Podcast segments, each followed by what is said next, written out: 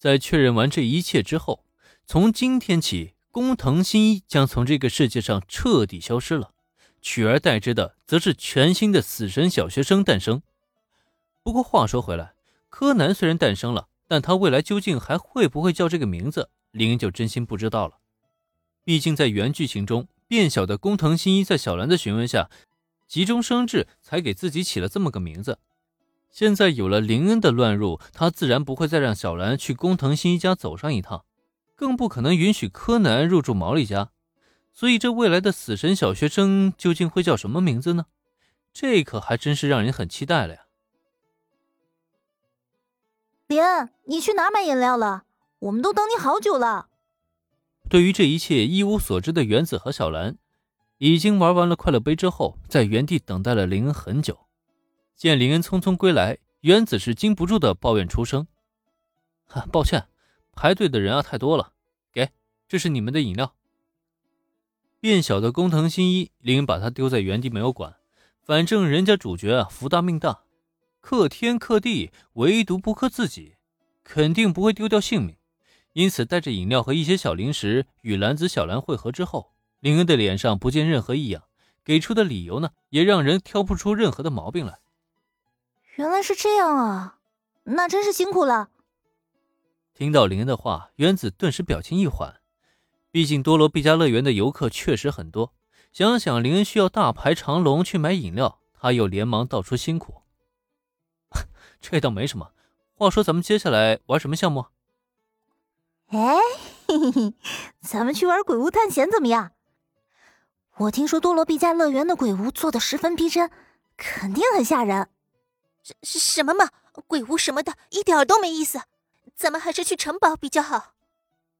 随着林恩的回归，一行三人有说有笑，看着原子拿小兰最害怕的鬼屋吓唬他，见小兰又慌慌张张的连连反对，林恩嘴角不由得浮现出一抹淡淡的微笑。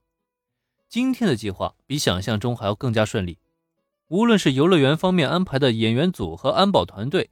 还是秦九、伏特加，还有工藤新一这些主演，都仿佛彩排了无数次一般，配合的那叫一个顺利啊！只可惜这场大戏终究还是要迎来谢幕。看看时间，令人知道再过不了多久就该结束这次的乐园之行了。一个小时之后，哎呀，工藤同学好慢啊，怎么这么久还没回来啊？随着又一个项目结束，林恩仿佛突然想起今天一行人中。还有一个人没有归队呢。听他这么一提醒，小兰和原子也是立刻的反应过来。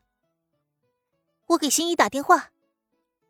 下一刻，小兰掏出手机拨通了工藤新一的电话，可这个电话铃声并没有响上两声就被直接挂断了。新一那家伙，他竟然挂你电话！看到这一幕，原子顿时就怒了。不过没有过多久，小兰的手机上就传来工藤新一的短信。新一说他遇到了新案子，不能陪咱们一起玩了。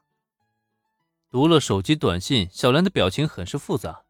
对于这个结果，她俨然早就有了预料，但在这一刻真正发生，却依旧还是让她倍感失望。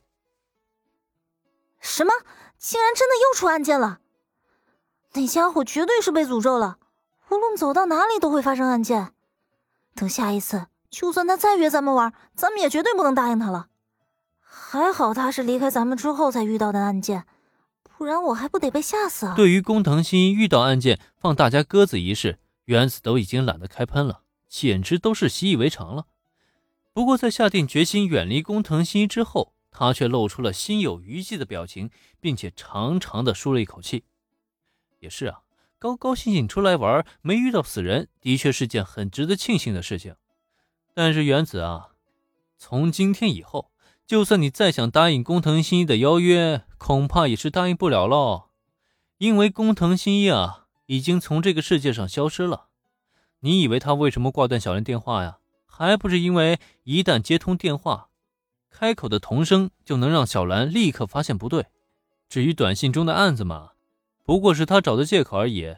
但这一切都已经和大家无关了。啊，算了。既然工藤同学遇到案子，就让他去忙吧。话说，接下来咱们怎么安排啊？